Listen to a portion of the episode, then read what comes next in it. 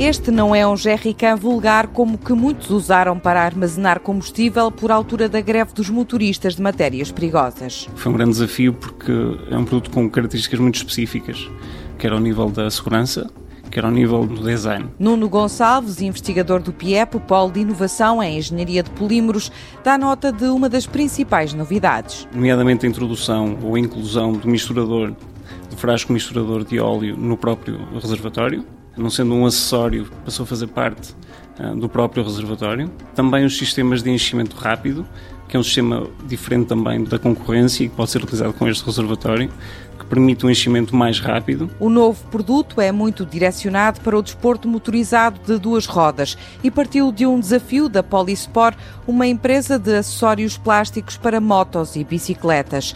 O Jerrycan já está no mercado e com resultados muito positivos, revela Filipe Magalhães. As suas eh, expectativas têm vindo a ser superadas e estamos no mercado europeu a consolidar a nossa posição com uma grande mais-valia face à concorrência, que é o facto de termos o produto certificado e homologação para transporte de mercadorias perigosas por estrada. Filipe Magalhães acrescenta que este GRK traz ainda na tampa, à prova de derrame, um indicador da mistura óleo-combustível para utilizadores que tenham, eh, neste caso, eh, motas a dois tempos, em que o combustível é feito com mistura de óleo, estes indicadores no depósito de combustível acaba por eh, ser uma garantia em que o utilizador poderá definir qual é a mistura que tem nesse combustível, evitando erros futuros de numa próxima utilização saber exatamente qual a mistura que tem em concreto. O projeto ProOctane é um dos exemplos de como os polímeros estão a assumir um papel cada vez mais relevante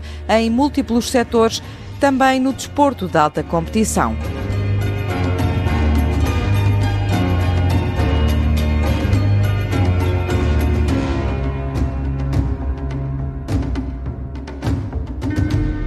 Projeto financiado pelo Portugal 2020, Programa Operacional Regional do Norte e pela União Europeia através do Fundo Europeu de Desenvolvimento Regional.